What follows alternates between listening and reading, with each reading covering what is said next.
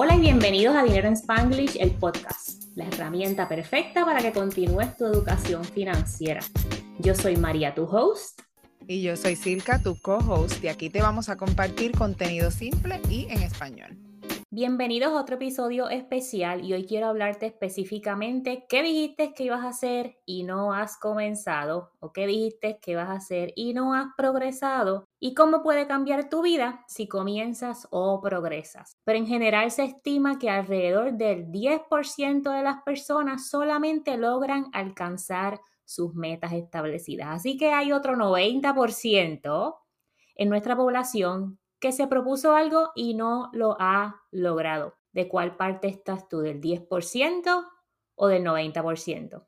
Muchos de nosotros nos sentimos súper motivados a principio de año, pero con el tiempo, ya quizás para el 21 de enero o en febrero, la motivación disminuye y ponemos obstáculos o tenemos obstáculos en nuestras vidas que no nos dejan lograr las metas o simplemente hacen que se nos olviden porque las prioridades cambian. En este episodio específicamente te quiero dar unas cuantas herramientas o estrategias por si no has progresado o no has comenzado para que comiences hoy y no lo sigas dejando para después, para el próximo lunes, para el año que viene, para el mes que viene, cualquiera que sea tu justificación. Número uno, reflexiona sobre tus metas. Toma un ratito para reflexionar sobre las metas que estableciste a principio de año y pregúntate si siguen siendo estas metas importantes para ti o si necesitas ajustarlas o cambiarlas. Asegúrate que tus objetivos, como hablamos en el taller de creación de metas durante el mes de junio, sean realistas y sean significativos para ti y que realmente estén de acuerdo con el momento que estás viviendo en tu vida. Número dos, divide las metas en pasos más pequeños. Si esa meta te parece súper overwhelming, divídela en tareas más pequeñas, más manejables para establecer unos pasos pequeños que te pueden ir ayudando a lograr esa meta. Número 3, si te es posible, haz un plan, un plan detallado para alcanzar cada una de tus metas y define qué acciones tienes que tomar cada semana, cada día, cada mes para que alcances esa meta. Número 4, encuentra apoyo. Y si tienes una meta financiera, sabes dónde encontrarme, pero si no sabes, puedes unirte al grupo Transforma tu dinero con dinero en Spanglish en Facebook. Ahí tenemos conversaciones diarias, o al menos yo hablo diariamente a través de textos a la comunidad sobre finanzas personales. Comparte tus metas con nosotros en el grupo de Transforma tu dinero con dinero en Spanglish para que tengas el apoyo que necesitas si es que tu familia o tu pareja o la gente a tu alrededor todavía no conocen tus objetivos o no están on board con tus objetivos.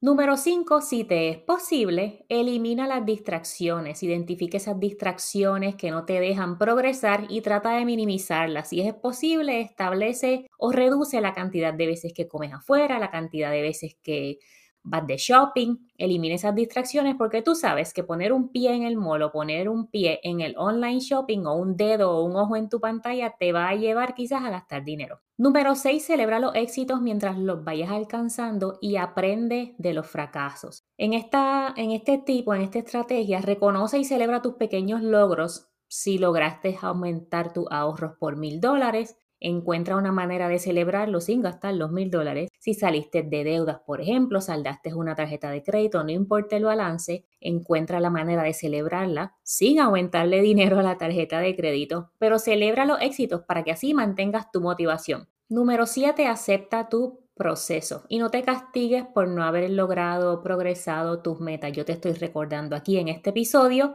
que no dejes tus metas significativas para luego, pero recuerda que el cambio y el logro de tus metas va probablemente a ser un proceso difícil y más metas financieras.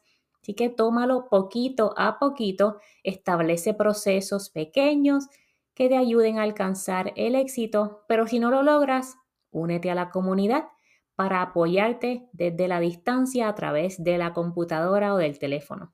Te voy a dar una de bono y es que recuerdes que todos nosotros somos diferentes, así que no compares tu progreso con lo que ves en social media, no compares tu proceso o tu progreso con la vecina, el vecino, la amiga, el amigo, otras personas, porque todos nosotros tenemos procesos diferentes. Lo que sí tienes que encontrar es estrategias que trabajen para ti, se adapten a tu estilo de vida, a tu personalidad y a tus objetivos. Y cuando se trata de finanzas personales, automatiza lo más que puedas. Y si necesitas apoyo en tu proceso de finanzas personales, ya sabes que aquí en el podcast tienes nuestro apoyo. En la comunidad de Facebook Transforma tu dinero con dinero en Spanglish tienes nuestro apoyo. Si necesitas apoyo en las sesiones grupales de coaching, Transforma tu dinero VIP está disponible para ti. O aún me queda un espacio para las sesiones de coaching individual. Todo esto lo puedes encontrar en el enlace en las notas del show que es transformatudinero.com slash podcast transformatudinero.com slash podcast o mira las notas del show para que veas todo lo que tenemos para ti, todos los recursos. Gracias por escucharme y por ser parte de la comunidad de Dinero en Spanglish. No olvides compartir este episodio con tu familia.